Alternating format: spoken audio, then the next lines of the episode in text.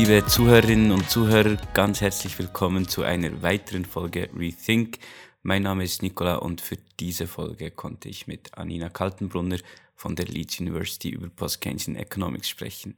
Sie gibt uns eine Einführung in die wichtigsten Elemente von Post-Keynesian Economics, zeigt die wichtigsten Unterschiede zur Neoklassik auf und gibt Einblicke in ihre eigene Forschung. Wir von VWL Bern sind Teil von Rethinking Economics und setzen uns für eine pluralistische Volkswirtschaftslehre ein. Wir haben verschiedene Podcast-Folgen zu unterschiedlichen Denkschulen. Hört sie euch doch bei Interesse gerne an. Auch veranstalten wir jedes Semester tolle Events. Folgt uns doch auf Facebook oder Instagram und kontaktiert uns bei Fragen oder Interesse. Wir freuen uns. Und nun das Gespräch mit Anina Kaltenbrunner über Post-Keynesian Economics. Ja, Nina, herzlich willkommen bei uns auf dem Podcast. Wir freuen uns sehr, dass du dir Zeit genommen hast, mit uns über Post-Keynesian Economics zu sprechen. Das ist wunderbar. Wir freuen uns sehr auf das Gespräch. Vielleicht zu Beginn möchtest du dich kurz selbst vorstellen und auch ein bisschen ausführen, wie du zu Post-Keynesian Economics gekommen bist und wie dein Bezug dazu aussieht. Gerne. Also zuerst mal vielen Dank auch für die Einladung. Es hat ja länger gedauert, bis das, bis das funktioniert hat, aber jetzt Covid zum Teil und zum Teil auch ja einfach ein, ein arbeitsreicher Herbst, aber jetzt haben wir das endlich geschafft. Also ich bin, also ich vielleicht kurz einmal so zur, zur Einführung, also ich bin ähm, Associate Professor in the Economics Globalization and International Economy. Ähm, das ist großer Titel, aber war eigentlich nur dadurch, dass sie mich einstellen wollten. Der Malcolm Sawyer ist damals in Pension gegangen und sie wollten jemanden, der den Malcolm ersetzt. Und so war das Einstellen leichter. Also ich bin an der University of Leeds schon seit elf Jahren, also lebe schon seit langem in England. Und äh, Leeds ist eigentlich eine der wenigen, oder soll man sagen, vielleicht eine der besten pluralistischen und heterodoxen Institutionen und Universitäten in England. Also es gibt in England ja doch einen relativ, soll man sagen, ein relativ dynamisches heterodoxes Umfeld und Leeds ist eigentlich eines davon. Und wir haben relativ viele von, von Marxisten angefangen, so institutionellen Ökonomen und eben auch Postkensianern. Und mein, also ich bin mit Hintergrund eben Postkensianer, obwohl ich eher immer so sage, ich bin zum Beispiel eigentlich fast eher so ein Latin American Structuralist. Also ich komme ja aus der Entwicklungstheorie und habe auch viel auch zu Lateinamerika gemacht und habe auch dadurch eigentlich meinen Weg zur heterodoxen Ökonomie gefunden. Also ich habe an der WU studiert, an der äh, Vienna University of Economics and Business Administration und habe dort eigentlich viel Development gemacht.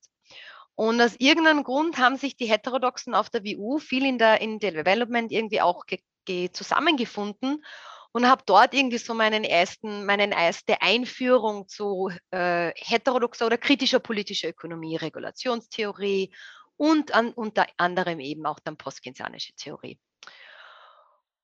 Und zur postkeynesianischen Theorie hat es mich dann wirklich gebracht, weil, also wie gesagt, ich komme so aus dieser Entwicklungsecke und wie ich studiert habe, war gerade in Argentinien die Hölle los. Da war gerade in Argentinien die, die große Währungskrise und Währungskrise und die große Finanzkrise. Und das hat mich total interessiert. Und da kam dann auch mein Interesse so zu Finanzsachen, Finanz, Märkte, die Krisenanfälligkeit der Finanzmärkte, die Instabilität der Finanzmärkte und eben auch des Wechselkurses.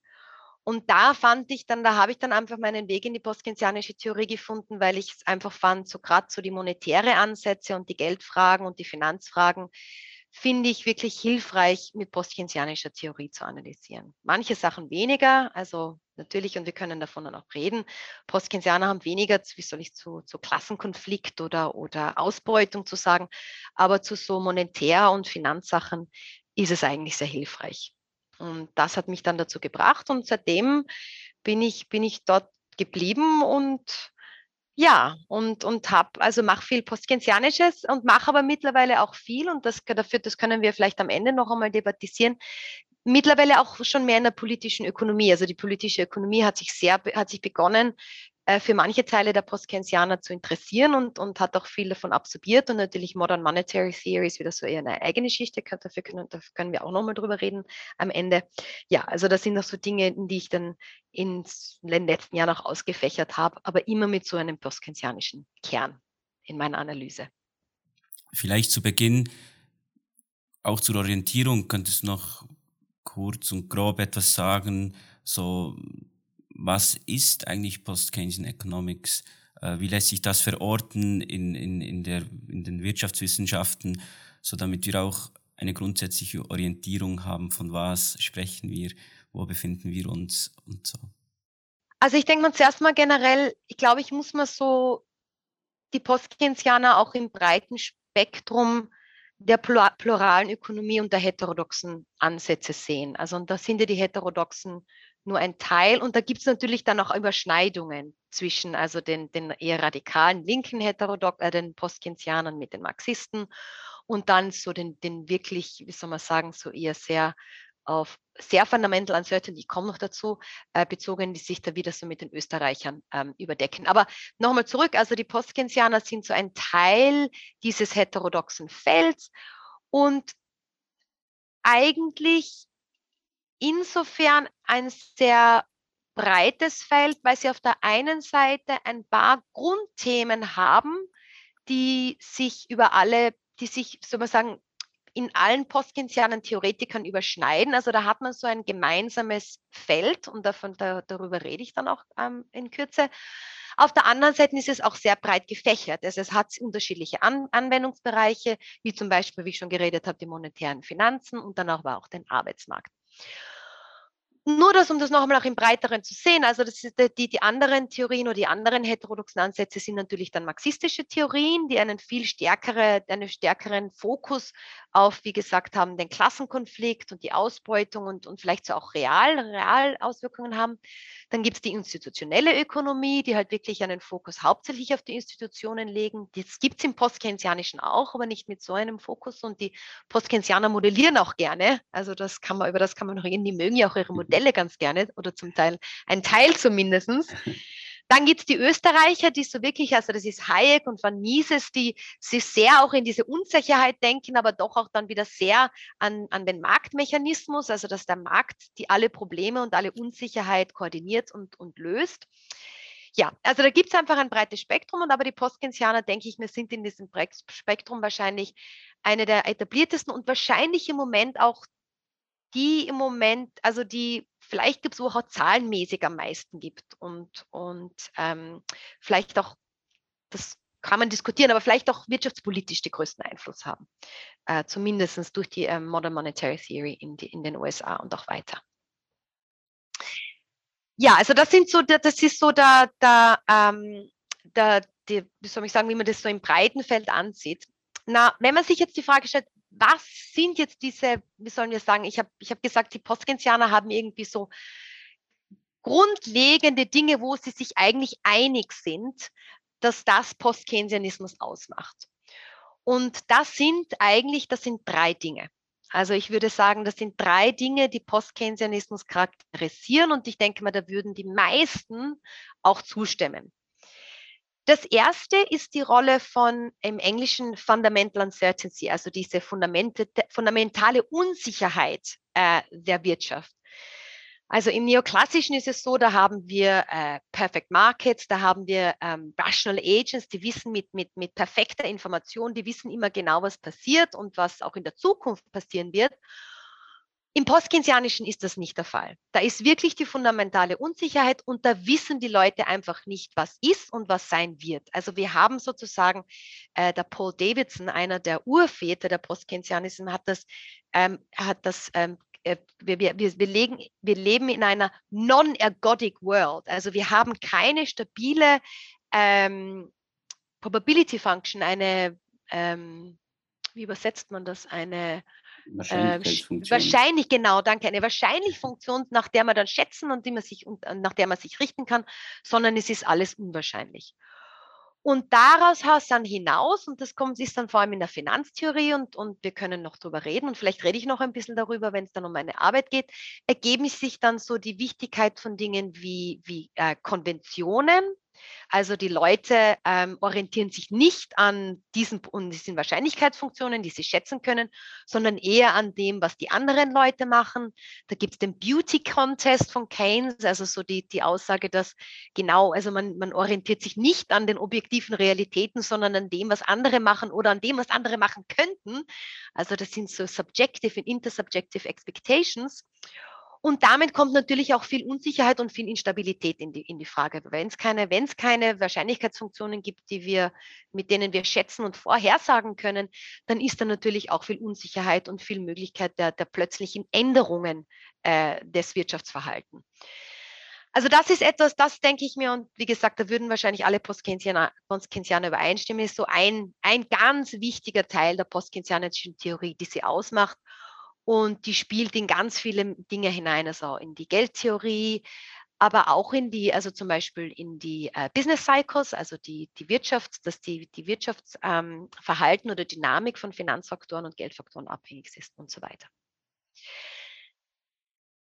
Der zweite wichtige Teil oder ein zweiter wichtiges Element der postkeynesianischen Theorie, und da nähert sie sich fast ein bisschen schon dem Marxismus an und das ähm, hat vor allem viel mit Nikolaus ähm, Kaletzki zu tun, über den rede ich dann auch noch, ist die Wichtigkeit des sozialen Konflikts. Also der Postkeynesianismus hat wohl auch so die Annahme der, der unterschiedlichen Klassen, also das sind die Arbeiter, die Kapitalisten und die, Rentiers.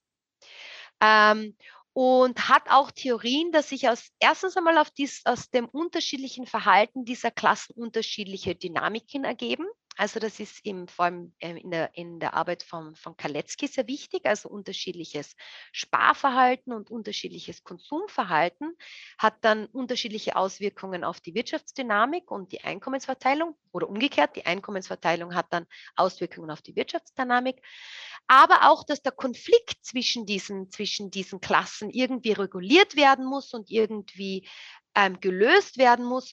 Und aus dem ergibt, ergibt, sich dann auch die Rolle der Institutionen im Postkensianismus. Also die Wichtigkeit zum Beispiel der Arbeitsmarktregulation oder Arbeitsmarktinstitutionen, die eben diesen sozialen Konflikt äh, lösen und ein Wirtschaftsgeschehen ähm, möglich machen. Und das dritte wichtige oder dritte wichtige Teil des, des Postkeynesianismus, und das ist vielleicht der, wie soll ich sagen, vielleicht der wirtschaftspolitisch berühmteste Teil ist der wichtigste, ist, ist die Wichtigkeit der effektiven Nachfrage. Also Postkeynesianismus hat ähm, im Gegensatz zum neoklassischen keinen, was wir nennen, Supply-Side-Ansatz, also einen Angebotsansatz. Das ist der neoklassische Ansatz. Im Postkeynesianischen, das wirklich wichtig ist, ist die Nachfrage, und zwar die effektive Nachfrage. Und das spielt in ganz unterschiedliche Theorien rein. Also das spielt auch in der offenen Wirtschaft und wir können da auch wieder reden. Also zum Beispiel die, die Wichtigkeit der Exporte, die es im, im Postkeynesianer gibt, im Postkeynesianismus gibt und weniger in der neoklassischen. Aber auch in der geschlossenen Wirtschaft, in der Nachfrage und die Rolle der äh, Investitionen. Also es sind die Investitionen, die die effektive Nachfrage schaffen und die durch diese, in, in, die, diese effektive Nachfrage und den Multiplikationsprozess, also den Multiplier auf Englisch, dann die Ersparnisse erzeugen.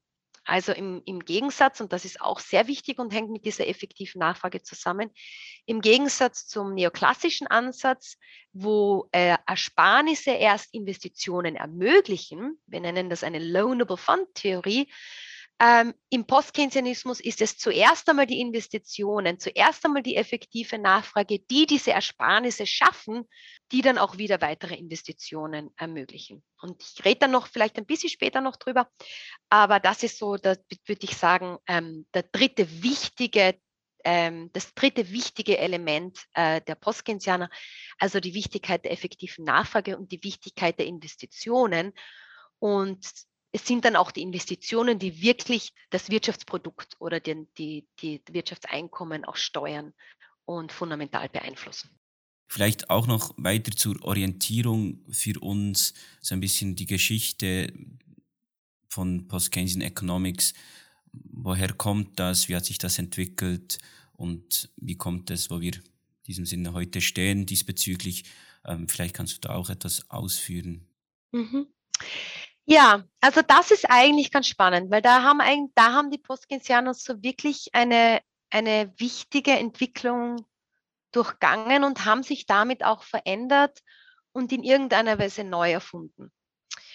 Also man muss sagen, dass in den, in zum Beispiel im Gegensatz zum Marxismus, der eigentlich wirklich eher am Rande der, soll man sagen, der volkswirtschaftlichen Community war, waren eigentlich in den so in den 50er, 60er Jahren nach dem Zweiten Weltkrieg, waren eigentlich, damals hießen sie ja noch nicht Postkensianer, aber da gab es so eine Gruppe von Kensianern, so eher so Linkskensianern, die schon eigentlich noch Teil des Mainstream waren. Also so Leute wie Joan Robinson oder auch Minsky ähm, oder eben auch Kaletzky, das sind, die waren, die haben auch damals noch in, in Standard- und Mainstream-Journals, also zum Beispiel in American Economic Review oder die Economic Journal auch publiziert.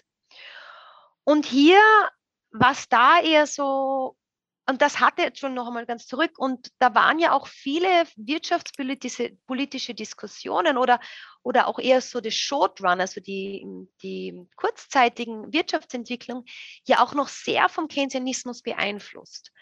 Also dieser Bastard Keynesianism, zum Beispiel die ISLM-Kurve, die wir alle im ersten Jahr lehr lernen, ist ja eigentlich noch sehr keynesianisch beeinflusst. Die ist schon abgeändert und wir Post-Keynesianer hätten schon ein Problem damit, weil zum Beispiel da gibt es keine endogene Welt äh, Geldtheorie, aber da, dazu komme ich noch. Aber im Prinzip ist es keynesianisch beeinflusst. Also zu dieser Zeit gab es eigentlich so diese Differenzierung noch gar nicht so. Da gab es dann halt eher nur so die Radikalen, die sind dann halt wahrscheinlich bei ihren Konferenzen zusammengesessen, aber sind halt immer noch zu den zu den Mainstream-Konferenzen gegangen. Und da war eher so die, so die keynesianische die Diskussion, so eher so die, die Long-Term Long-Term Growth Models und, und Long-Run Long -Run Developments. Und das hat sich dann aber in den 70er Jahren fundamental verändert. Also mit der Veränderung überhaupt der ganzen Disziplin, der ganzen Volkswirtschaftslehre, mit der äh, Marginal Revolution, mit der Rational Expectation und so, da haben sich dann wirklich die Postkensianer immer mehr so an den, im Englischen sagt, on, den, on the fringes und wirklich auch aus dem Mainstream hinausgetrieben gefühlt. Und das war dann auch der Punkt, wo sich wirklich eine postkensianische Schule sozusagen entwickelt und gegründet hat. Ja, und das ist dann da, wo, wo dann auch das erste Mal der Begriff der Postkensianer ähm, auftaucht. Und da sind dann so Leute wie Jan Kregel, Viktoria Schick, auch Heimann Minsky und so weiter, die sich dann wirklich auch als, als eigene Schule definieren und, und, und orientieren. Und da kommen dann eben so, so ähm, Themen auf, die ich dann, vielleicht können wir dann noch ein bisschen später noch einmal drüber noch genauer reden. Ebenso Dinge wie endogene Welt, Wert, ähm, Geldtheorie, eben von Minsky diese, ähm, diese Finanzinstabilität, also die Financial Instability Hypothesis, die Minsky zu der Zeit entwickelt hat. Und dann eben auch so Erweiterung der postkensianischen Theorien so eher zum ähm, Medium Term, also ebenso kaletskianische Model, Models, in denen eben gezeigt wird, dass die Einkommensverteilung und die Nachfrage ähm, oder hauptsächlich die Einkommensverteilung eigentlich wichtige Auswirkungen auf das äh, Wirtschaftsprodukt oder das Wirtschaftsgeschehen hat. Und da gibt es dann diese wir können auch gerne noch drüber reden, eben so, so Wage-led und Profit-led Growth Models. Also eben aufgrund der unterschiedlichen Konsumverhalten und auf der unterschiedlichen äh, Sparverhalten hat dann eine Einkommenszunahme entweder von Konsumenten oder von Kapitalisten unterschiedliche Auswirkungen auf das Wirtschaftsgeschehen. Also das sind dann so, so Dinge, die sich so in den 70er, 80er Jahren entwickeln. Und das ist auch eine Zeit, wo sich dann auch so ebenso Modelle, so, so mittel, also so mittelfristige Modelle kristallisieren und sich so, sich so auch, würde ich sagen, so dieser quantitative Teil der der, also auch im kurz- und mittelfristigen der quantitative Teil der Postkensianer entwickelt und auch noch viel, dann auch viel Entwicklungen auch in der Geldtheorie und in der Finanztheorie ähm, passiert. Natürlich auch im, mit dem Hintergrund, dass halt auch zu dieser Zeit viel Liberalisierung in den Finanzmärkten beobachtet wurde und Finanzströme einfach empirisch äh, wichtiger wurden ja, also das ist so ein bisschen die, die Geschichte, dass sich so wirklich so, so die Postkensianer als eine Gruppe eigentlich erst so in den 70er Jahren herauskristallisiert haben, wie sich eben der Mainstream unserer Disziplin ähm, in, in irgendeiner Weise auch radikalisiert hat durch diese Rational Expectation Efficient Market Hypothesis. Ja, genau, du hast jetzt ausgeführt, dass das noch so 50er, 60er Jahren waren diese Post-Keynesianerinnen oder Ökonominnen und Ökonomen, die sich äh, mit diesen Theorien auseinandersetzen, gewissermaßen noch näher am, am Mainstream ähm, oder an, an diesem Teil der Community. Also Sean Robinson war ja lange Zeit auch, oder hat man stark damit gerechnet, dass sie einmal den Nobelpreis gewinnen wird, was dann nicht der Fall war. Wie, wie ist es heute? Wie ist die Community heute aufgestellt? Mhm. Ja, das ist eine gute Frage. Das ist eine schwierige Frage. Da könnte man wahrscheinlich, da könnte man, könnte man länger reden. Aber ich denke mir, dass, dass sich so wirklich, also die, diese Verhärtung des Mainstreams eigentlich wirklich auch tendenziell am stärksten in der Makroökonomie passiert ist. Und dass eigentlich die, die Postkensianer ähm, also viele postkensianische Modelle ja makroökonomische Modelle an sich und hauptsächlich in der Makroökonomie bewegen, also zum Beispiel so Dinge wie Stockflow Consistent Models oder so. Und dass da eigentlich so die, die Resonanz oder die Offenheit des Mainstreams also wirklich sich noch verhärtet hat und da kaum, ähm, da kaum über Überlappungen sind oder kaum noch eine, eine Offenheit hat. Also ich denke mal so diese, es gibt ja dies, also dieser postkensianische Teil der, der makroökonomischen Modelle, ebenso auch ein bisschen diese, die ich angesprochen habe, diese kaletzianischen Modelle, so Wage-led, Profit-led, ähm, Stockflow Consistent Modeling, der ja ein sehr starker Teil der Postkensianer ist. Ich glaube, hier ist zwar immer auch der Versuch der Postkensianer doch auch irgendwie mit dem, mit dem Mainstream auch wieder zu kommunizieren, aber eigentlich relativ wenig, wenig Offenheit ist wo interessanterweise denke ich mir, aber natürlich, das ist dann nie, also nie, wie soll ich sagen, das wird, also es werden es werden vom, vom Mainstream dann immer wieder gute Ideen oder, oder, oder empirische Entwicklungen, die die Postkensianer schon lange beschreiben, aufgenommen, ohne je wirklich auf die Postkensianer hinzuweisen. Also zum Beispiel eines, das ist ja auch diese, diese Theorie der endogenen Geld, Geldschöpfung und davon reden wir auch noch. Also die Tatsache, dass es eigentlich die Banken sind, die Geld schöpfen, schöpfen und nicht die Zentralbank, ist eigentlich etwas, das mittlerweile vor allem in so wirtschaftspolitischen Kreisen ja mittlerweile, mittlerweile auch akzeptiert ist. Also die Bank of England hat hier schon seit, schon vor zehn Jahren, also ein ganz ein berühmtes Working Paper rausgebracht, wo sie eigentlich zeigen, dass diese postkensianische Geldtheorie auch der Realität entspricht. Und das wird zum Teil im Mainstream auch genommen, aber ohne je auf, auf, auf postkensianische Theorien zurückzuweisen. Also ich denke mir, auf deine, deine Frage zurückzugehen, Nicole, ich denke mir, dass leider diese Barrieren nach wie vor bestehen und, und, und sehr, stark, sehr stark bestehen. Vielleicht die einzigen, um, um nochmal zurückzukommen, also zwei Sachen möchte ich da noch dazu sagen. Vielleicht die einzige, der einzige postkeynesianische Ansatz, der, glaube ich, in den letzten Jahren, und das hat aber hauptsächlich politische Gründe, wirklich ein bisschen so auch die Aufmerksamkeit des Mainstreams bekommen hat, ist diese Modern Monetary Theory. Und das hat natürlich Gründe und wir können gerne darüber reden, was die Wurzeln des Modern Monetary, der Modern Monetary Theory sind, wenn dich das interessiert. Das hat natürlich auch politische Gründe, weil die einfach auch in den letzten Jahren, auch in den, in den, wie soll ich sagen, in den, in den politischen Kreisen Amerikas auch immer mehr Einfluss hatten. Und dann mussten fast die, mussten die Mainstream-Ökonomen fast äh, Notiz nehmen und sich damit beschäftigen. Natürlich, um nicht übereinzustimmen, aber um denen, um sich damit zu beschäftigen. Das andere, was ich gern sagen würde, und das, das kommt zu etwas zurück, was ich schon am Anfang gesagt habe, während der ökonomische Mainstream eigentlich meines Eindrucks nach nach wie vor sehr geschlossen bleibt, haben sich oder sind, sind, andere, sind andere Disziplinen offener und immer mehr interessierter an dem, was wir machen. Und vor allem in International Political Economy gibt es gibt's, also gibt's seit oder gibt seit einiger Zeit wirklich interessante Überschneidungen und auch so interdisziplinären Austausch, der ich denke sehr, sehr, sehr ähm, positiv ist und sehr konstruktiv ist und den man, ja, den man auch weiterverfolgen kann. Ja, und du hast ja, du hast auch angesprochen mit diesem Working Paper von der Bank of England. Den Eindruck, den ich oft hatte, war auch, dass gerade Nationalbanken und äh, Institutionen, die mit, mit der realen Wirtschaft konfrontiert sind und, und Lösungen in diesem Sinne dringend nötig haben, auch eher bereit sind, solche postkensianische Modelle auch anzunehmen und sich damit auseinanderzusetzen, im Gegensatz zu, zu den Universitäten vielleicht. Also ich meine, meine Studienzeit ist noch nicht so lange her und gerade die endogene Geldtheorie war überhaupt kein Thema. Von daher denke ich, gibt es auch, gibt es auch in diesem Bereich so eine gewisse Diskrepanz bezüglich der Offenheit. Würdest du diese Einschätzung teilen? Ja, auf jeden Fall. Und das hat natürlich, also ich glaube, das hat zwei Gründe. Erstens einmal, na, eigentlich hat es einen, einen Hauptgrund. Das ist einfach, weil die Postkenzianer, und das habe ich am Anfang auch schon gesagt, Institutionen ernst nehmen. Die schauen sich einfach zum, die schauen sich einfach an, wie Märkte wirklich funktionieren, wer sind die Akteure drinnen und was ist eigentlich wirklich los. Sicher in, zum, in einem Teil der postkenzianischen Kreise ist dann auch der Anspruch, das zu modellieren, aber in erster Hinsicht geht es einmal darum zu verstehen, wie die Welt wirklich funktioniert.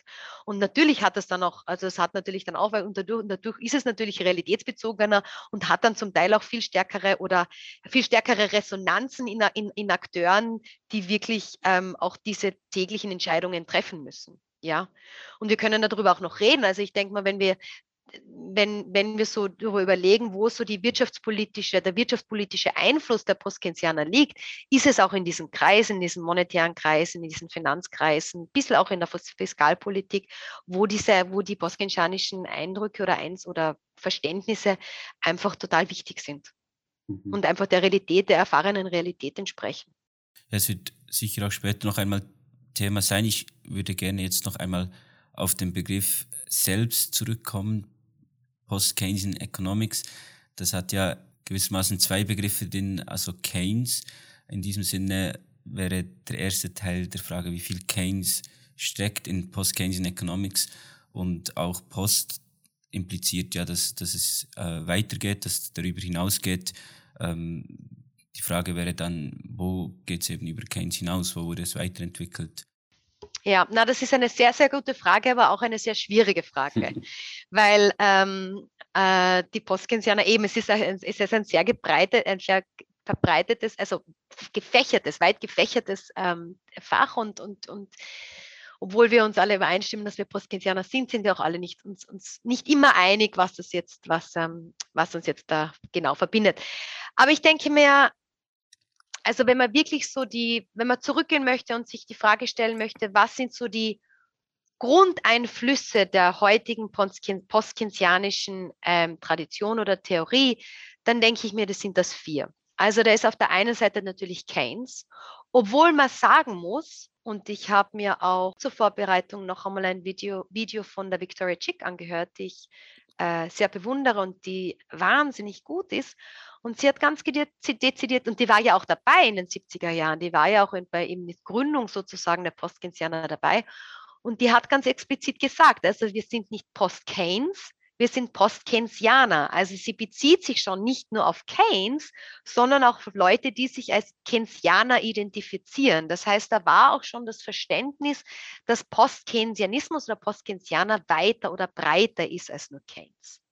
Trotzdem jetzt Keynes ist sicher so die erste Inspiration und ich denke mal, was in Post-Keynesianismus wirklich von Keynes ist und da, da, das hängt natürlich ein bisschen davon ab, wenn man fragt, wo man sich gut auskennt. Ich bin eher so die Geld- und Finanztheoretikerin, wie ich gesagt habe, aber ich denke so Dinge wie Fundamental Uncertainty, von dem ich schon gesprochen habe, also diese fundamentale Unsicherheit, die Rolle von Geld, die Existenz einer, was Keynes Monetary Production Economy, also die Tatsache, dass man das Realgeschehen nie und nimmer vom Finanz- und vom Geldgeschehen trennen kann, sondern dass die zwei einfach wie ein, Hand, wie ein Handschuh für, für die Hand sind oder so, die sind einfach so symbiotisch verbunden sind. Ich denke mir, das ist erstens einmal ein Teil vom Postkensianismus, wie ich am Anfang gesagt habe, aber das ist wirklich das, was von Keynes kommt. Also wie gesagt, da könnten Leute, die andere Postkensianer hätten da vielleicht einen Eindruck, aber das ist für mich so wirklich das Keynesianische in den Postkensianischen, also diese, dass die Classical Dichotomie, also das Trennen der Realwirtschaft und der Finanzwirtschaft, dass das nicht funktioniert im Keynesianismus, sondern dass diese Real- und Finanzwirtschaft sich wirklich als eines bewegen und sich symbiotisch und, und, und in einer Interdependenz einfach wirklich, äh, wirklich dauernd beeinflussen. Das andere, denke ich mir, was wirklich auch keynesianisch ist oder von Keynes, also im Sinne von Keynes, ist diese, die Rolle der, der effektiven Nachfrage, also dieser Nachfragefokus und auch die, die Tatsache, dass es ein, ein, ein Involuntary Unemployment Equilibrium gibt. Also dass es eine Gleichgewichtssituation gibt, in der es nach wie vor Arbeitslosigkeit gibt. Also da denke ich mir, das ist doch auch etwas, das wirklich meines Verständnisses nach wirklich Keynes in Post-Keynesianismus ist und, und ein Teil eben dieser Fundament, Fundamente der post-keynesianischen Theorie darstellt. Jetzt zu der Frage hin, was sind denn dann noch die anderen Keynesianer, also die anderen Keynesianer, auf die, die sich Post bezieht? Und da denke ich mir, das sind drei besonders wichtig.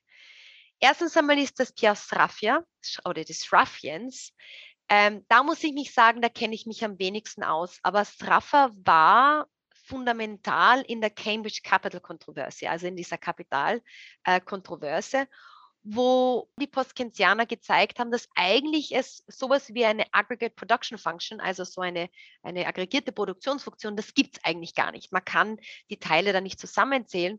Und so eine, mit einer aggregierten Produktionsfunktion zu arbeiten, macht eigentlich keinen Sinn. Und das ist, und das feiern die Postkensianer immer noch, ist eine der wenigen mhm. Austausche, wo wirklich auch die Postkensianer, also wo, wo wir, wo wirklich der Mainstream eine Niederlage zugeben musste. Also angeblich hat auch der Soloff das auch in einem Paper dann zugegeben, dass es sowas, also dass so eine Aggregate Production Function wirklich nur sozusagen ein heuristischer, eine heuristische Device, ein Instrument sein kann, als, als es in, als in der Empirik wirklich funktioniert. Also das ist Schraffer und der macht auch viel so in Competition Effects und wie so wirklich so more long-term, long-term um, Growth Models. Ich habe mir zur Vorbereitung dieses Gesprächs auch noch einmal einen Vortrag von Engelbert Stockhammer angehört. Den würde ich also jedem empfehlen. Engelbert ist ein guter Freund und hat auch wirklich einen guten Einblick und ein gutes Verständnis der postkensianischen Theorien. Und der argumentierte in diesem Vortrag, dass eigentlich des Schraffians oder Schraffer nicht so wichtig sind. Da muss ich sagen, und das, da muss ich sagen, dass so in den letzten Jahren doch auch viel passiert ist. Also diese Schule, dieser Ansatz dürfte wieder ein bisschen so wiederbelebt worden sein. Und das wäre vielleicht auch spannend, auch noch einmal, äh, ich weiß nicht, auch noch einen anderen Podcast zu diesen Schraffians zu machen, weil die wirklich auf der einen Seite doch so in dieses postkinsianische Feld reinspielen, aber doch auch wirklich sehr viel andere Ansätze haben. Also die sind zum Beispiel die wenigen, die diese Fundamental Uncertainty eigentlich ablehnen würden. Also den, die haben so wirklich so wirklich so Long-Term Growth Models. Und für die wär, ist Fundamental Uncertainty kein Thema. Und da gibt es mittlerweile, vor allem in Italien, in Roma 3, gibt es eigentlich ganz äh, einen intensiven Austausch und auch viel, also auch einen guten Anteil an Südamerikanern, die da jetzt auch mitmachen, Argentiniern und Brasilianern. Also das ist, denke ich mir, ganz spannend. Und ist, da hat es, glaube ich, wieder ein bisschen so eine Wiederbelebung von dieser Tradition gegeben. Also das ist der eine. Der zweite, den habe ich, also der zweite Keynesianer, den habe ich schon ein bisschen erwähnt, ist Kalecki. Also ich denke mal, Kalecki, das war ein, ein polnischer Ökonom, der dann auch, ich denke, in Cambridge unterrichtet hat.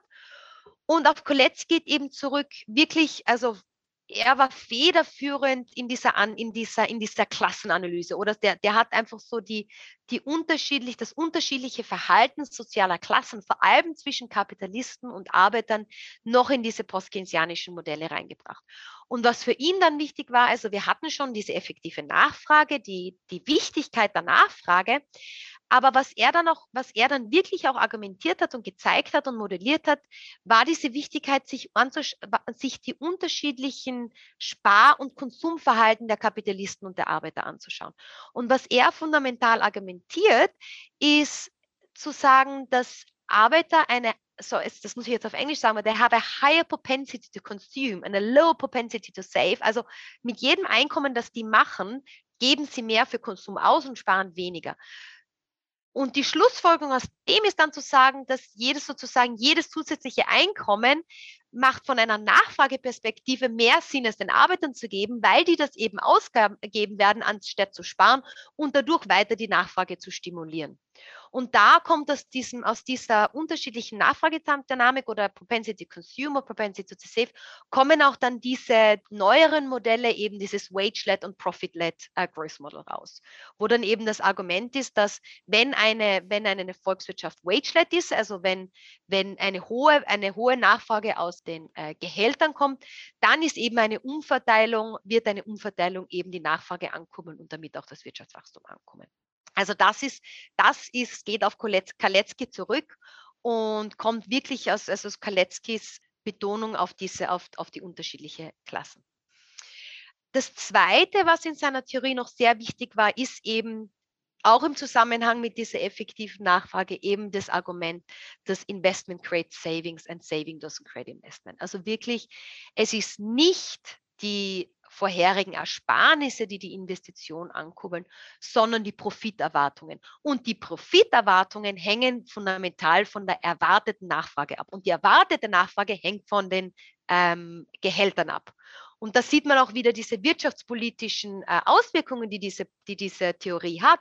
Und die spielt immer darauf hin, dass es im Endeffekt eine Einkommensumverteilung zum Nutzen der Arbeiter und zum Nutzen der, derjenigen, die Gehälter erhalten, eigentlich eine positive Auswirkungen haben als auf das Wirtschaftswachstum, auf der, als auf eine negative.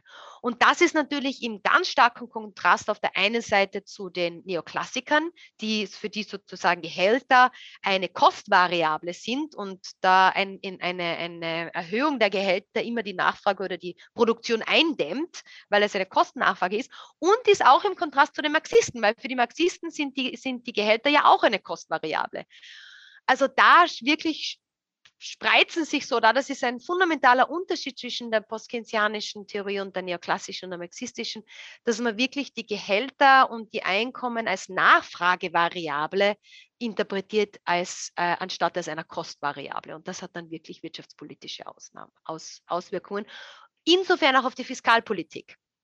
Weil wenn nämlich dann das Wichtige ist, also da, da, da kommt dann auch die Argumentation der Fiskalpolitik rein, weil wenn nämlich das Wichtige in den Investitionen nicht die Ersparnisse sind, sondern die Profiterwartungen, dann kann natürlich auch eine Fiskalpolitik sehr wichtig sein, um eben diese Profiterwartungen anzukurbeln, entweder durch Gehaltserhöhungen oder durch äh, Fiskalausgaben selber um eben die Investitionen zu stimulieren und das Wirtschaftswachstum zu erhöhen. Also das hat ganz wichtige, also dieser Kaletzki, kaletskianische Ansatz hat ganz wichtige wirtschaftspolitische ähm, Auswirkungen auch.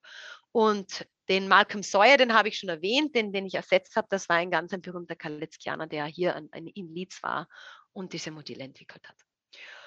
Und der letzte dann ist Minsky.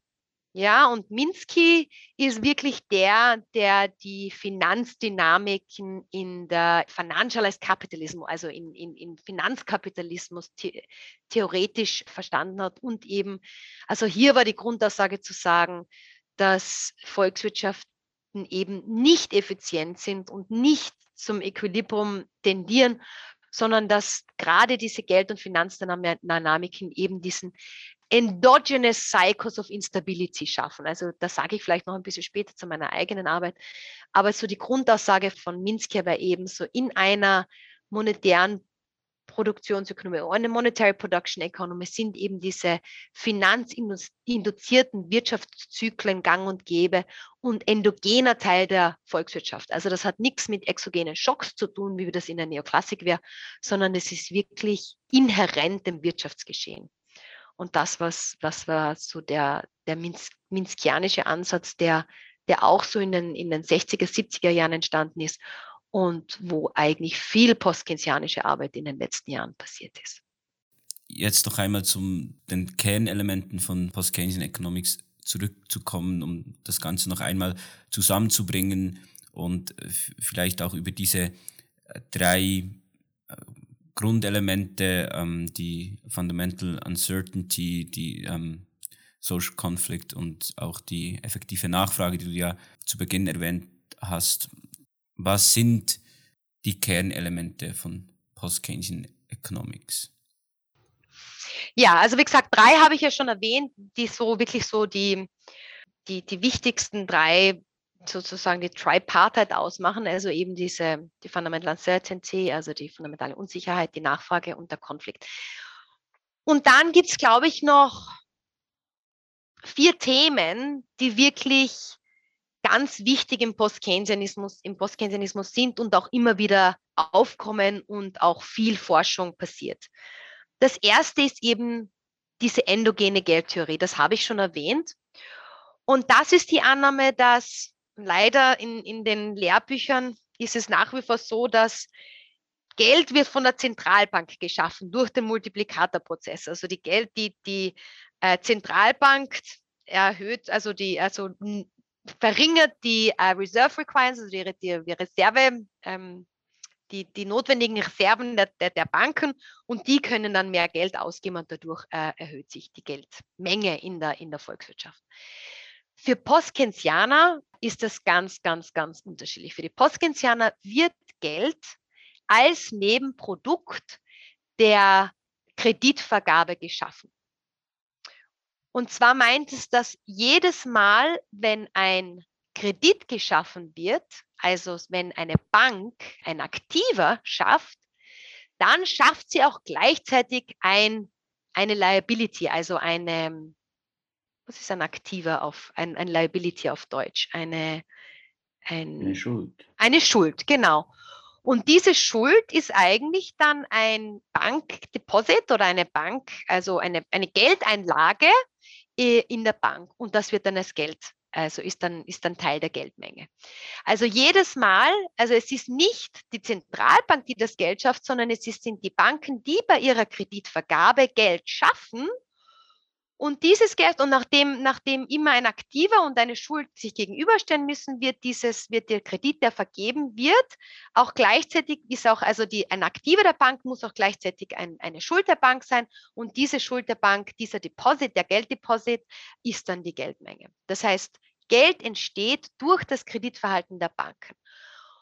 Und das ist wichtig insofern, weil dadurch die Geldschöpfung aus der sozusagen der Hand der Zentralbank genommen wird und in die Banken gelegt, gelegt wird. Und das erstens einmal eine größere Rolle für die Banken gibt, die dann die Rolle in der Geldschöpfung haben. Und zweitens einmal auch zeigen, warum eben diese Prozesse der Finanzmarktinstabilität oder Bankeninstabilität immer wieder geschehen können, weil es eben die Banken selber sind, die den Kredit und auch die Geldmenge schaffen können. Es gibt nun innerhalb der Postkinsianer gibt es eine Diskussion. Also wir sind uns alle einig, dass es die Banken sind, die das Geld schaffen. Das ist die endogene Geldtheorie. Wo es dann Diskussionen gibt, ist, zu welchem Grade es die Banken selbst sind, die dieses Geld schaffen, oder zu welchem Grade die Banken im Prinzip nur an die Kreditnachfrage reagieren. Also es gibt dann, das ist jetzt schon ein bisschen detaillierter, aber es gibt den Horizontalismus und den Strukturalismus in der postkeynesianischen Theorie. Im Horizontalismus ist es so, dass wirklich die Geldschöpfung, also die Kreditvergabe der Banken, rein eine Reaktion auf die Kreditnachfrage der Firmen oder der Haushalte ist. Also hier haben die Banken eine, eine rein passive Rolle und vergeben den Kredit einfach nur, wenn es die, wenn es die, die, die Firmen oder die, die Haushalte brauchen das natürlich hat dann schon, hat dann so Auswirkungen, dass so Prozesse wie Finanzinstabilität und so rein eigentlich ein Ausdruck der Firmen und der Haushalte sind und die Banken eigentlich eine, eine geringe aktive Rolle spielen. Der andere Ansatz ist der Strukturalismus und hier ist die Annahme, dass die Banken selber auch eine sogenannte Liquidity Preference haben. Und ich komme noch dazu. Aber die Banken selber entscheiden, ob sie Kredit vergeben wollen oder nicht. Und in Zeiten der ähm, niedrigen, also der, der niedrigen Liquiditätspräferenz, also wenn die Banken wenig Geld halten wollen, dann gibt es mehr Kreditvergabe. Das stimuliert, stimuliert dann die Kreditvergabe und heizt die, die Wirtschaft an zu einem vielleicht sogar zu dem Maße, dass eben auch Finanzbubbles Finanz, ähm, äh, entstehen und eben eine Finanzkrise auch entstehen oder die Kreditvergabe zu hoch wird und sich dadurch der ähm, Instabilität ergibt. Ja, also das sind die, das, das sind die zwei, da, da scheiden sich dann schon wieder die Geister im Postkeynesianismus. Also wir sind uns alle einig, dass es nicht die Zentralbank ist, die das Geld schöpft, sondern oder, oder schafft, das sind die Banken. Aber wie sehr dann die Banken eine aktive Rolle haben oder sich wirklich auf, nur auf die Nachfrage der, der realen Akteure anpasst, hier gibt es dann äh, Differenzen, also zwischen Horizontalisten und den Strukturalisten. Also das ist die, die, die Role of, so das ist endogene Geldtheorie. Also ich denke mal, das ist wirklich ein fundamentaler Teil oder ein Kernthema auch der postkeynesianischen Theorie. Und da wird viel auch geschrieben und, und nach wie vor weiter geforscht. Das Zweite, das habe ich auch schon erwähnt und habe auch nicht viel zu das sagen, aber nur das noch einmal zu, zu, zu erwähnen, ist die Rolle von Institutionen. Also für die Postkensianer sind Institutionen, also wie die Dinge wirklich funktionieren, welche sind die Akteure, die die Wirtschaftsgeschehen organisieren und beeinflussen, die sind sehr wichtig. Das Dritte, das habe ich auch schon erwähnt, aber auch noch einmal, das, um, um, um dem auch wirklich Prominenz zu geben, ist diese Rolle von Involuntary Unemployment. Also die Tatsache, dass Arbeitslosigkeit auch nicht gewünscht, sondern auch involuntary sein könnte, ist ein, ist ein anderer Teil der, der postkeynesianischen Theorie. Und dann noch einmal eben die, also diese Financial Instability, diese Minskien Prozesse der, der Financial Instability sind, glaube ich, auch noch mal ein Kernthema. Ja, jetzt haben wir uns sehr mit den Kernelementen ähm, von Post-Keynesian Economics auseinandergesetzt. Wir haben auch schon immer ein bisschen so die, die Abgrenzung zur Neoklassik angetönt. Vielleicht könntest du hier auch noch etwas genau darauf eingehen, wie sich denn äh, Post-Keynesian Economics auch von der Neoklassik unterscheidet, was so die größten Unterschiede diesbezüglich sind. Ja, sehr gerne. Wir haben ja eigentlich ein paar Sachen haben wir ja schon angesprochen. Das war oder war vielleicht implizit in der Diskussion, aber es macht auf jeden Fall Sinn, das noch einmal auch so systematisch sich zu gegenüberstellen. Und das macht am besten Sinn, sich das zu überlegen. Also zum Beispiel, was sind die Key-Konzepte? Was für Annahmen gibt es von Verhalten? Also wie verhalten sich die Akteure, Märkte? Was ist die Rolle von Geld? Was denken wir zur Arbeitslosigkeit? Und dann, was für wirtschaftspolitische Einflüsse das hat. Also wenn man sich die Key Concept, also wirklich so die, wir nennen das auch ontologische, also wie man sich die Welt ansieht, wie man die Welt versteht oder wie man die Wirtschaftsdynamiken versteht, dann in der neoklassischen Theorie sind das die Tendenz zum Equilibrium. Also das habe ich eh schon angesprochen, so diese, die, diese äquilibrierende Tendenzen in der Wirtschaft und dass alles in, in, dieser, in, dem, in dem Gleichgewicht landen wird. Und auch die Annahme der, der rationalen Akteure, also dass die Akteure erstens einmal alle Informationen haben, die sie brauchen und zweitens einmal ihre Erwartungen rational, das heißt im Sinne des Wirtschaftsmodells auch so formen. In der keynesianischen Theorie dann im Gegensatz zum Gleichgewicht ist es die Rolle der, der effektiven Nachfrage. Also hier gibt es keine Gleichgewichtstendenz in der postkeynesianischen Theorie. Und anstatt diesem rationalen Verhalten haben wir eben, das habe ich auch schon ganz am Anfang angesprochen, die Rolle dieser subjektiven und intersubjektiven Prozesse, also der Animal Spirit, der Beauty Contest, die Conventions, anstatt dieser Wahrscheinlichkeitsfunktion, die man schätzen kann. Und diese Annahme, also diese grundlegende Annahme vom Verhalten oder von, von Menschen oder von wie Akteuren, Menschen sind Akteure in dem Wirtschaftsgeschehen, das beeinflusst dann auch das Verhalten. Also in, in neoklassischen Theorie sind es eben diese rational, das rationale Verhalten bei eigen, also beim Methodological Individual, also Individualisten, die, die versuchen, ihre, ihre eigenen Nutzen zu maximieren und in der postkeynesianischen Theorie ist es ebenso eher dieses das kollektive Verhalten, also dieses, wie gesagt, intersubjektive, also das, das Schauen, was die anderen machen und auch das kollektive Agieren. In den Märkten ist es das so, wie gesagt, da geht in, in der neoklassischen Theorie ist primär, äh, primär eben die, die Tatsache, dass die Märkte sich ins Gleichgewicht finden und werden auch ins Gleichgewicht kommen durch äh, Anpassung der Preise. Also die Preise sind der Mechanismus, durch den sich die Märkte ins Gleichgewicht kommen. Während, wie wir schon gesehen haben, in der postkeynesianischen Theorie ist das nicht der Fall.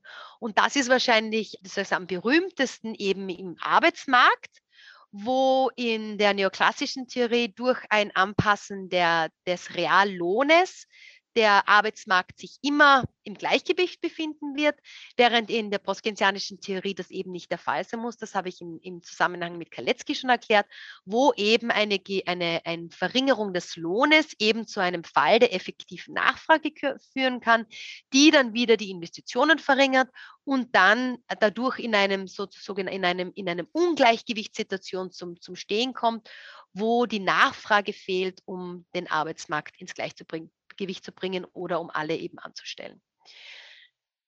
Dann bei Geld, das haben wir auch schon angesprochen. Hier ist sicher der fundamentale Unterschied, dass in der neoklassischen Ökonomie zumindest im, im, im längeren, im kurzfristigen wird das schon irgendwie, wird, wird das schon akzeptiert, dass Geld, das Geld auch wichtig ist, aber eben diese Klassiker-Dichotomie, also die Trennung der Real- und der Geldwirtschaft, wo das Geld keine Auswirkungen hat auf die Realwirtschaft und die zwei sich in unterschiedlichen Sphären bewegen. Money is a veil, wie, wie das im Textbuch steht. Und im Kontrast eben der postkeynesianischen Theorie, wo wirklich, und das habe ich auch schon im, im, Zusammenhang mit, mit Keynes erwähnt, wo wirklich die Annahme einer Monetary Production Economy ist. Also hier dieser, dieser symbiotisches Zusammenspiel der Finanz- und der Realsphäre. Und das hat dann natürlich ganz wichtige wirtschaftspolitische Auswirkungen. Also für die neoklassische, wenn eben, wenn man davon annimmt, dass die Märkte automatisch und selbst ins Gleichgewicht tendieren, dann gibt es auch keine Rolle für Wirtschaftspolitik. Dann ist im Prinzip der Staat redundant, muss vielleicht noch die Polizei bereitstellen, aber das war es auch schon. Aber dann im Gegensatz natürlich in der postkenzianischen Theorie, wenn es sowas wie Involuntary Unemployment gibt, das, und das habe ich auch schon im, im Zusammenhang mit Kaletzki besprochen, werden so Dinge wie Fiskalausgaben und Staats, Staatsausgaben extrem wichtig, um die effektive Nachfrage zu schaffen und das Gleichgewicht, um die Wirtschaftsdynamik ähm, anzuregen. Also ich denke mir, das sind so wirklich die fast schon ontologisch-methodologischen Wirtschaftsanschauungsunterschiede zwischen der Neoklassik und den Postkenzianern. Genau, du hast schon angesprochen, ganz am Schluss mit der, mit der Wirtschaftspolitik. Vielleicht könntest du da auch noch ein bisschen ausführen, was sind so aus der Post-Keynesian Economics, was sind da so die größten Schlüsse, die man zieht oder die man ziehen kann für die Wirtschaftspolitik? Ja, und ich denke mal, das ist auch wichtig, weil ich denke mal, ein Grund oder zumindest in meinem Fall war sicher so, dass natürlich die Postkensianer natürlich viel, viel mehr Gewicht und eine viel größere Rolle für die, für die Fiskalpolitik, die Wirtschaftspolitik und die Staatsausgaben haben.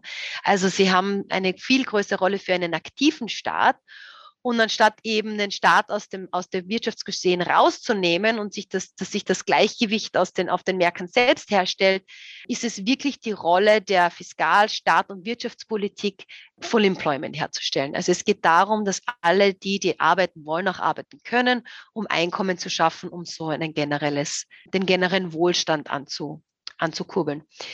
Und das, also das kann unterschiedliche Dimensionen, also diese Wirtschaftspolitik kann unterschiedliche Dimensionen annehmen.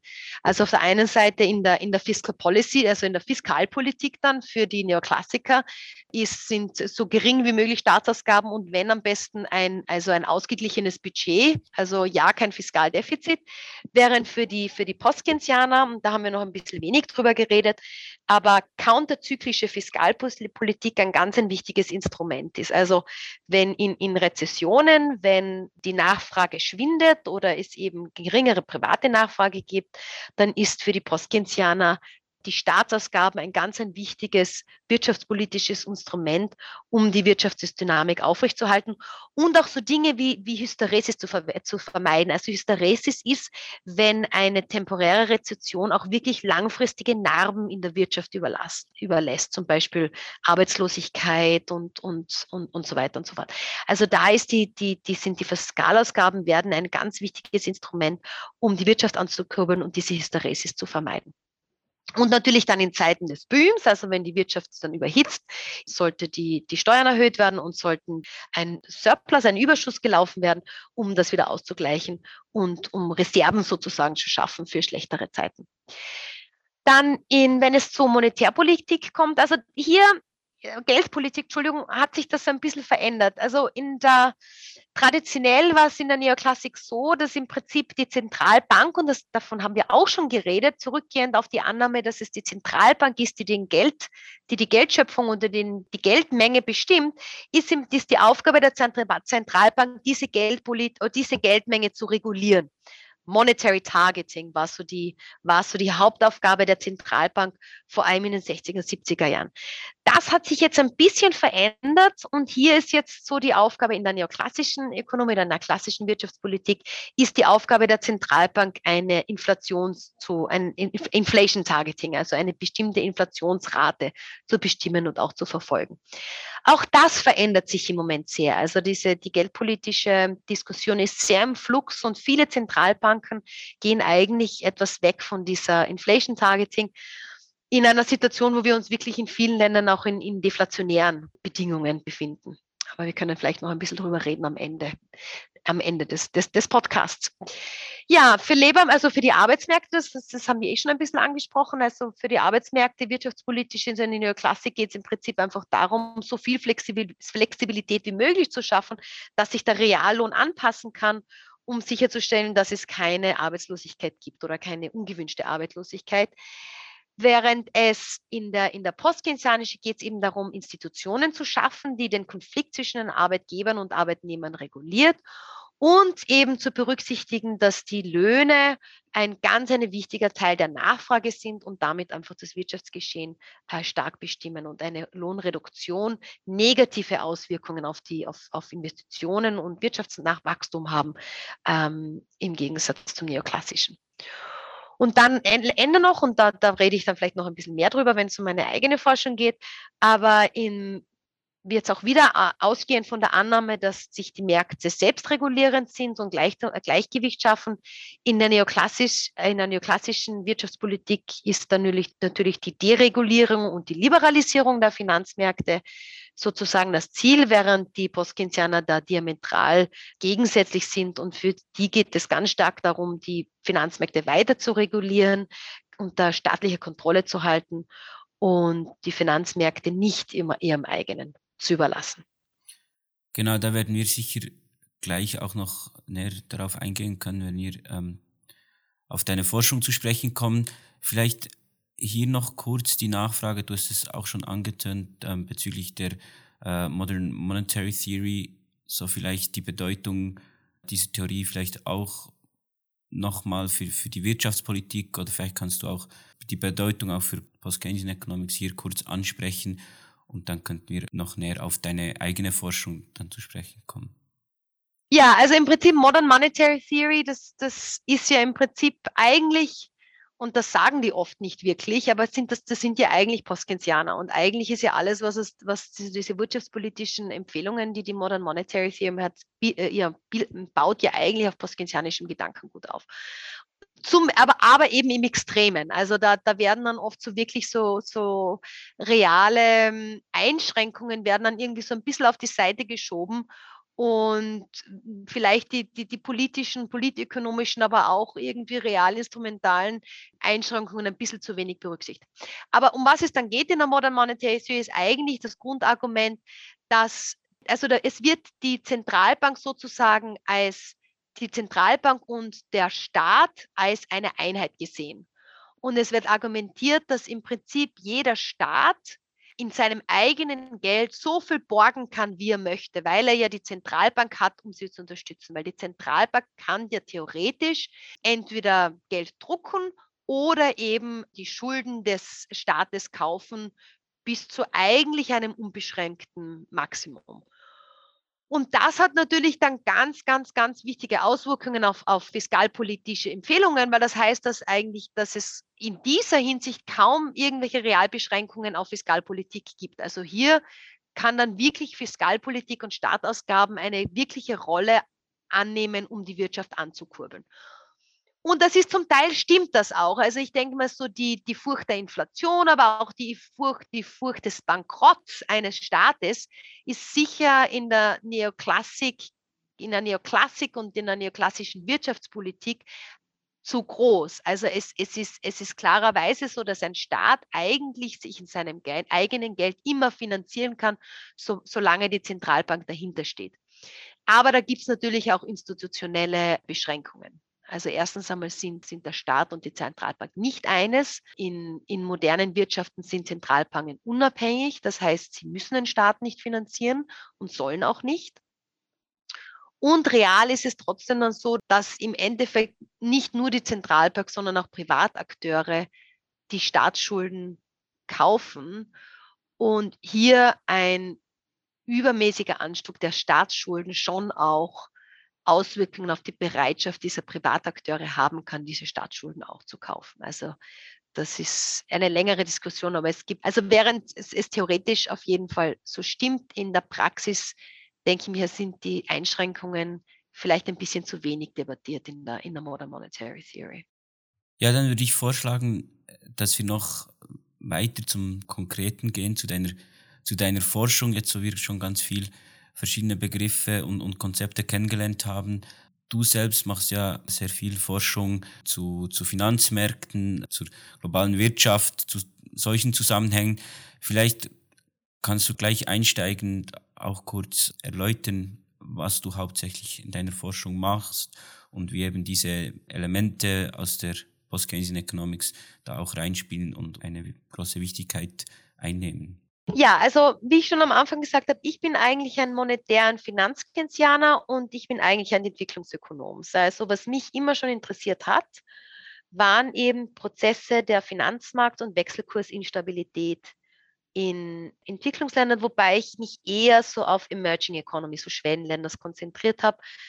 Hauptsächlich aus dem Grund, weil in diesen Ländern sich äh, natürlich auch die Finanzfaktoren viel wichtiger sind als in Entwicklungsländern zum Beispiel. Obwohl ich habe auch kürzlich äh, Sachen zu Afrika gemacht, aber Großteil konzentriere ich mich vor allem auf Südamerika und eben diese Schwellenländer. Und in meiner Arbeit habe ich dann ganz konkret zwei Dinge aufgegriffen aus dieser postkeynesianischen Theorie, die wir besprochen haben. Das erste, was ich aufgegriffen habe, war die Rolle dieser fundamentalen Unsicherheit und die Auswirkungen, die das hat für Geld. Also ich habe noch relativ wenig über Geld gesagt. Ich habe über endogene Geldtheorie gesprochen, aber nicht über Geld selber. Für die postkeynesianische Theorie ist Geld, Money, insofern wichtig, weil Geld das einzige Aktivum ist, das uns hilft, uns gegen die fundamentale Unsicherheit zu schützen. Also Geld helps us to bridge the gap between today and tomorrow. Also nur Geld ist ein wertsicheres Aktivum, das uns hilft, die Unsicherheit zwischen heute und morgen zu überbrücken. Und was dann Keynes entwickelt hat, ist so seine sogenannte Liquidity Theory, also Liquiditätstheorie. Und er argumentiert, dass Geld hat die höchste Liquiditätsprämie. Also Geld kann uns am besten gegen diese Unsicherheit schützen und kann drei Funktionen übernehmen. Es kann sein, und das muss ich leider bitte wieder auf Englisch sagen, es kann sein Means of Exchange oder Means of Settlement. Es kann sein Unit of Account, also der Denominator von Gütern und Finanzaktivern oder, oder Schulden. Und letztens a Store of Wealth, also eine Wertsicherheitsaufnahme. Und dieses Aktivum in einer Volkswirtschaft, das diese drei Funktionen übernehmen kann, und das kann nur eines, ist das Aktivum mit der höchsten Liquiditätsprämie und das ist Geld. Alle anderen Aktive in einer Volkswirtschaft, seien das Bonds, seien das Aktientitel, sei das ein Stuhl, ein Haus, haben eine niedrige Liquiditätsprämie. Also sie können diese drei Geldfunktionen nicht so gut übernehmen und müssen daher einen sogenannten pekuniären äh, Return. Also die müssen sozusagen einen finanziellen, einen, äh, fast einen Zinssatz, einen äh, Zinssatz abgeben. Also alle anderen Aktive werden in einer, in einer Geldwirtschaft gegenüber Geld gemessen. Und je nachdem, wie gut sie diese Geldfunktionen übernommen können oder wie leicht sie in Geld umgewandelt werden können, also wie hoch ihre Liquidität ist, je nachdem müssen sie dann einen höheren Zins anbieten oder einen niedrigeren. Das ist die postkeynesianische Geldtheorie. Und was ich in meiner Arbeit gemacht habe oder mache, ist diese Geldtheorie auf die internationale Wirtschaft anzuwenden. Also wir argumentieren, dass diese Hierarchie der Aktiva, die eben aus dieser unterschiedlichen Liquiditätsprämien besteht, nicht nur in einer geschlossenen Volkswirtschaft besteht, sondern auch in einer offenen. Und hier vor allem haben unterschiedliche Währungen unterschiedliche Liquiditätsprämien. Und das schafft eine Hierarchie an Währungen, wo es eine Währung gibt, die die höchste Liquiditätsprämie hat. Das ist das sogenannte das, das Geld des internationalen Geldsystems. Und darunter sind wie in einer Pyramide die anderen Währungen angesammelt, je nachdem ihrer Liquiditätsprämie. Und ihr könnt euch schon vorstellen, welche Währung an, sozusagen an der Spitze der Pyramide sitzt in unserem derzeitigen Geldsystem. Das ist der Dollar. Also der Dollar übernimmt international einen Großteil der internationalen Währungsfunktionen. Also der Großteil des internationalen Handels ist in Dollar denominiert. Die meisten Schuldartikel sind in, in Dollar dominiert und so weiter und so fort. Und darunter sind dann die anderen Währungen, also der Euro oder auch die, die, die Schweizer Franke oder so sind dann nicht so wichtig, aber haben doch zum, aber können doch zum Teil internationale Währungsfunktionen unternehmen, übernehmen. Und je weiter runter wir uns dann diese Pyramide bewegen, gibt es dann eben die Währungen der Schwellenländer oder wirklich der Entwicklungsländer, wo die Nachfrage extrem gering ist, sowohl bei internationalen Akteuren als auch bei in manchen Fällen auch nationalen Akteuren, wo es wirklich Prozesse der Währungssubstitution gibt, wo wirklich sogar für, für die nationalen Währungsfunktionen kaum eine Nachfrage für das Geld besteht. Und in meiner Arbeit theorisiere ich eben diese, diese Währungshierarchien und analysiere dann auch, was für Auswirkungen das hat, zum Beispiel für Wirtschaftspolitik, für den Wechselkurs, für andere äh, Finanzartikel und so weiter und so fort, wenn man in einem hierarchischen System ist und natürlich auch für hauptsächlich aus der Perspektive der Entwicklungsländer, die natürlich so, also die eben eine untergeordnete Stelle in diesem System annehmen. Der zweite Teil meiner Forschung ist Minsky's Work. Und hier ist vor allem, ist mir vor allem wichtig, diese, also davon habe ich auch noch nicht so viel geredet, aber was für Minsky besonders wichtig ist, ist für Finanzanalysen oder für Stabilitätsanalysen sich immer beides anzuschauen, die aktive und die passive, so ist es, die aktive und die passive Seite eines Portfolios. Und er sagt, um eben also Instabilität zu, zu erkennen oder vorherzusagen, muss man sich immer anschauen, wie stehen die Aktiver im Verhältnis zur Passiver. Können, können diese Akteure ihre Passiver mit den Aktiver, die sie haben, überhaupt noch begleichen? Ja, also das hat so, um noch einmal auf die Geldtheorie zurückzuführen, das ist so die Annahme der, des, der Währung als Means of Settlement. Kann ich mein Aktiver, mein Geld als Means of Settlement verwenden? Hm, das kann ein, ja, kann ich, kann ich mein, mein Aktiver schnell verkaufen oder, um auch auf diese Währungshierarchie wieder zurückzuführen, ist meine Währung überhaupt ein internationales Means of Settlement und, und kann ich das machen? Oder in was für einer Währung sind meine Passiver eigentlich denominiert und kann ich mit meiner Währung meine Passiver begleichen, meine Schulden begleichen? Kann ich meine Auslandsschuldung vergleichen? Und hier, ähm, also das ist ein relatives dynamisches Forschungsfeld, diese, diese, diese Minsky-Analysen in der offenen Volkswirtschaft. Und was wir hier besonders machen, gemeinsam mit Quarton, ist uns diese, die, die Portfolios von privaten Finanzakteuren anzuschauen und zu argumentieren, dass wenn da irgendwie Unstimmigkeiten in diesen Portfolios sind, dann kann das massive Auswirkungen für Finanzdynamiken oder für Instabilitäten in Entwicklungsländern haben. Also wenn es das so einen sogenannten Currency or Maturity Mismatch gibt, dann kann das ganz massive Auswirkungen für, für diese Instabilität haben. Und wir machen das im Kontext von, äh, von Pensions, Pensionfonds, auch Hedgefonds, Makrofonds, aber immer eben mit diesem Ansatz, mit diesem Minskis Ansatz, dass man sich wirklich beide Teile eines Portfolios anschaut und schaut, was für Auswirkungen haben Unstimmigkeit zwischen der aktiver und der passiver oder der Schuldenseite äh, von, von diesen internationalen Finanzakteuren. Ja, jetzt hast du uns schon einen großen Überblick über deine Arbeit, über deine Forschung gegeben. Könntest du vielleicht auch noch gewisse Beispiele nennen? Beispielsweise, hast von diesen, diesen Auswirkungen gesprochen, die Hierarchien der Wechselkurse nach sich tragen kann, gerade für Entwicklungsländer. Du hast viel beispielsweise zu, zu Brasilien auch gearbeitet. Könntest du diese Auswirkungen oder diese Konsequenzen, die sich daraus ergeben können, vielleicht auch nach in konkreten Beispielen etwas ausführen, damit wir uns da etwas vorstellen können? Ja, sehr gerne. Und zwar zum Beispiel etwas, also was mir sehr am Herzen liegt, ist zum Beispiel die, da muss ich jetzt ein bisschen, da muss ich jetzt ein bisschen ausholen. Aber so eine der großen Wirtschafts- oder eine der großen Debatten in diesen, in Entwicklungsländern war die Auslandsverschuldung. Also war die Tatsache, dass sich diese Länder eben nicht in der Eigenwährung, in der Heimwährung verschulden können, sondern sich in einer Auslandswährung verschulden müssen und meistens im Dollar. Und in der Fachliteratur nennt sich das blöderweise, ist wirklich ein blöder Ausdruck, aber die Original Sin, also die Originalsünde. Sie können sich nicht in ihrer Heimwährung verschulden.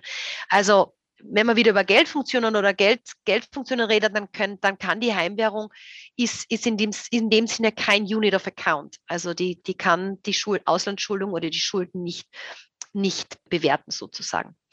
Ja, und da war das so, das war so ein großes Thema Ende der 90er und im Zuge der Krisen, der Finanzkrisen, die es in Asien, aber auch in Südamerika gegeben hat, Ende der 90er, da war eben die große Debatte. Und da war dann die große wirtschaftspolitische sozusagen Empfehlung internationaler Akteure und auch des Mainstreams zu sagen, naja, was wir dann machen müssen, ist, wir müssen die heimischen Finanzmärkte entwickeln, also wir müssen die liquider machen, wir müssen die tiefer machen und wir machen das, indem wir irgendwie ausländische Finanzakteure in diese, in diese Märkte reinbringen. Und es sollen doch die ausländischen Finanzakteure sozusagen die Staatsschuld oder auch Privatschuld, obwohl da ist es ein bisschen weniger kaufen. Das heißt, wir gehen von dieser Original Sin weg.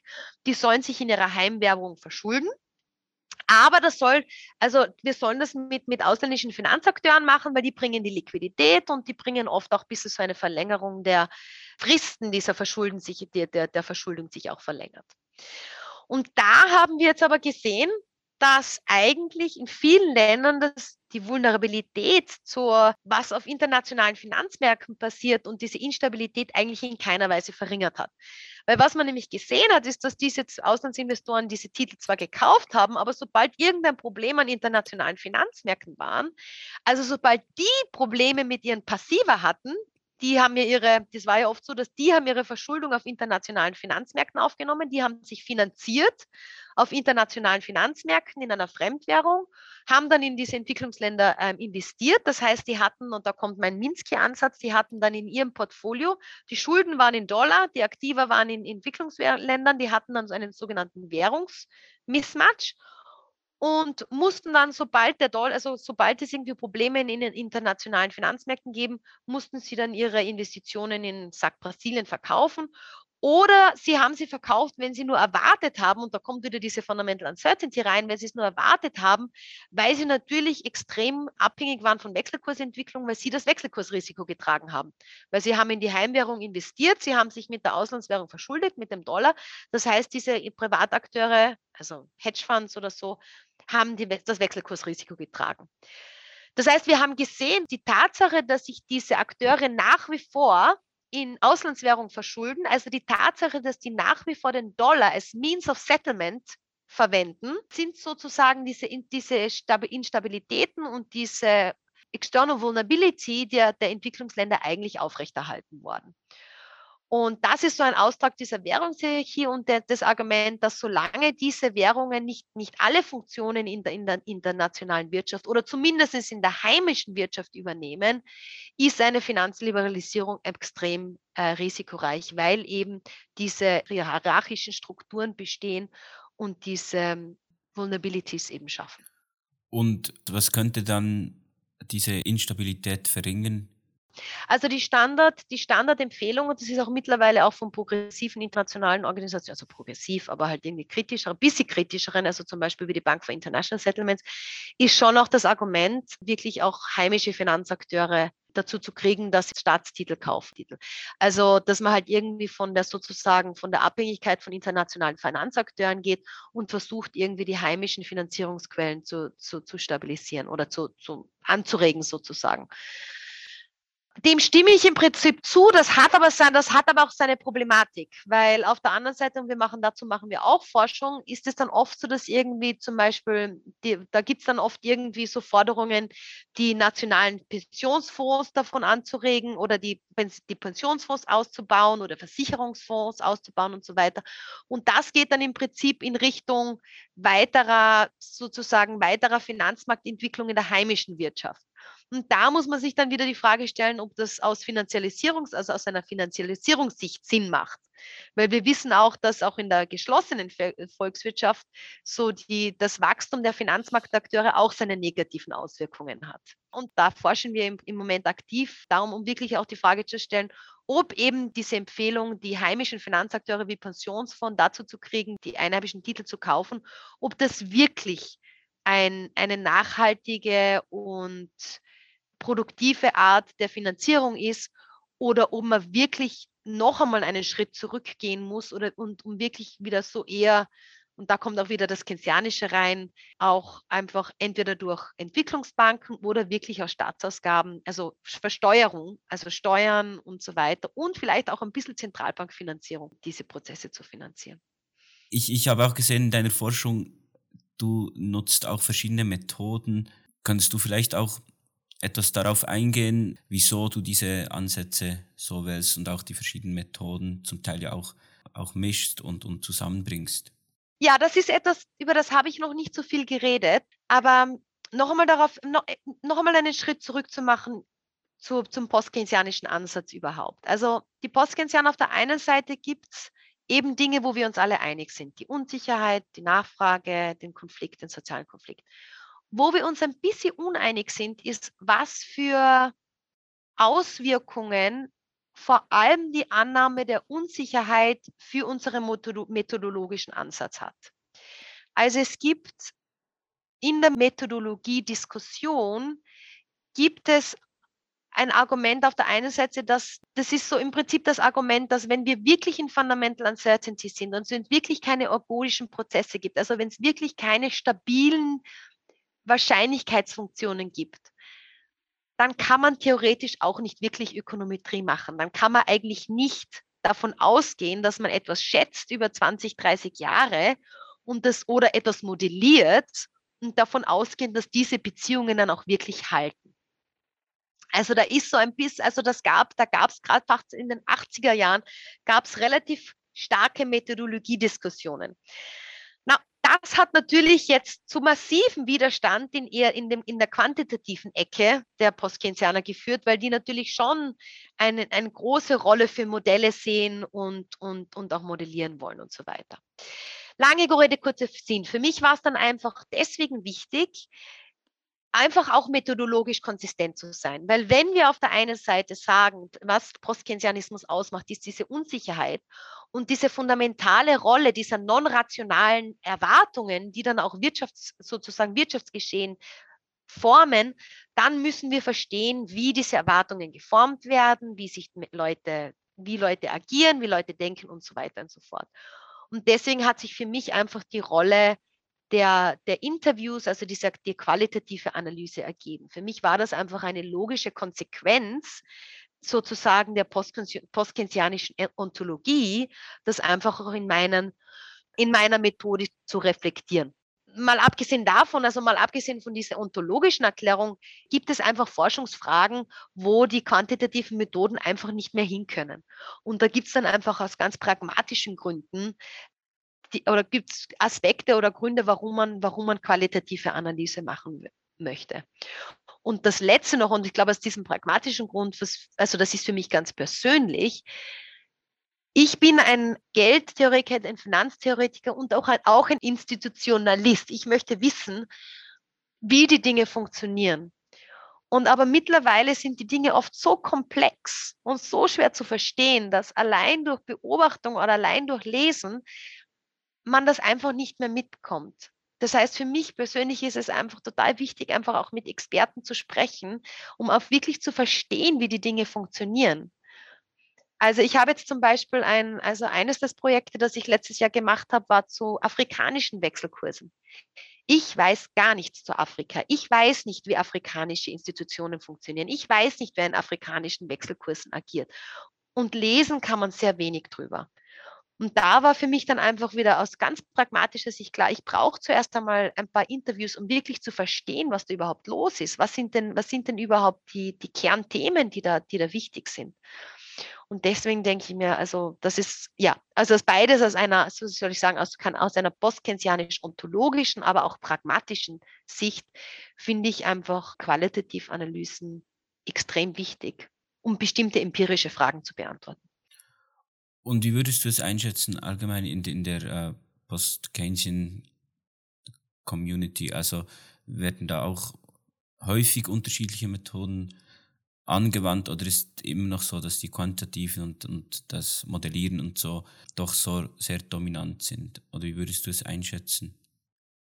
Naja, das ist eine gute Frage. Also ich, als jemand, der eher qualitativ und institutionell arbeitet, habe ich schon den Eindruck, dass eigentlich doch schon noch das Modellieren und das Quantitative überwiegt und auch das Ökonometrische, also beides, das, das Modellieren und das Ökonometrische.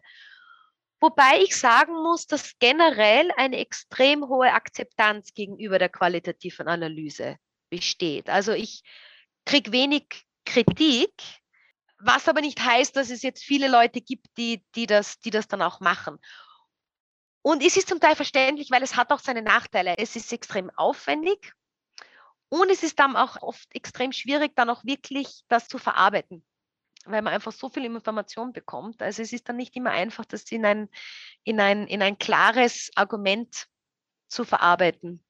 Und dann oft noch, und das muss man auch schon sagen, das ist natürlich auch Qualitative Methoden können bestimmte Fragestellungen beantworten. Und im, letztendlich sind wir Ökonomen doch noch Ökonomen und haben Hypothesen und wollen Hypothesen testen. Und qualitative Analyse ist nicht zum Hypothesentesten da. Das heißt, oft, oft ist da dann auch irgendwie so noch ein bisschen Konflikt zwischen diesem restökonomischen Denken, ich gehe jetzt, ich gehe jetzt Hypothesen testen, und der Tatsache, dass, dass, dass Interviews zum Hypothesentest nicht da sind. Hypothe also Interviews sind da, sind gut, um zu verstehen, warum, warum Akteure was tun, wieso sie das tun, ein bisschen besser zu verstehen, was so los ist. Aber da muss man dann von Anfang an die Hypothese schon ändern und die, und die Forschungsfrage verändern. Und dazu sind wir oft noch zu sehr ökonomisch, als dass wir das dann tun würden. Und deswegen ist es, glaube ich, oft, ergibt sich dann auch nicht so oft. Ja, wunderbar. Vielen Dank, Nina. Ich denke, wir sind eigentlich schon bald am Ende des Podcasts. Noch so zwei abschließende Fragen. Was würdest du den Zuhörern, den Studierenden noch gerne auf den Weg geben und was hättest du gerne bereits zu Beginn deines Studiums gewusst, was du damals noch nicht wusstest? Ja, ich glaube, ich, das, das, okay, das ist, das ist vielleicht eine sehr persönliche Reflexion und das hat mit dem, mit dem Qualitativen zu tun. Ich glaube, ich würde gerne den Studis auf den Weg geben und ich, ich werde beide Fragen in einem beantworten, weil das, was ich auf den, auf den Studis auf den Weg geben möchte, hat auch damit zu tun, was ich gern, was ist, was ich gut gerne gewusst hätte. Aber vielleicht muss man da einfach durchgehen. Wurscht.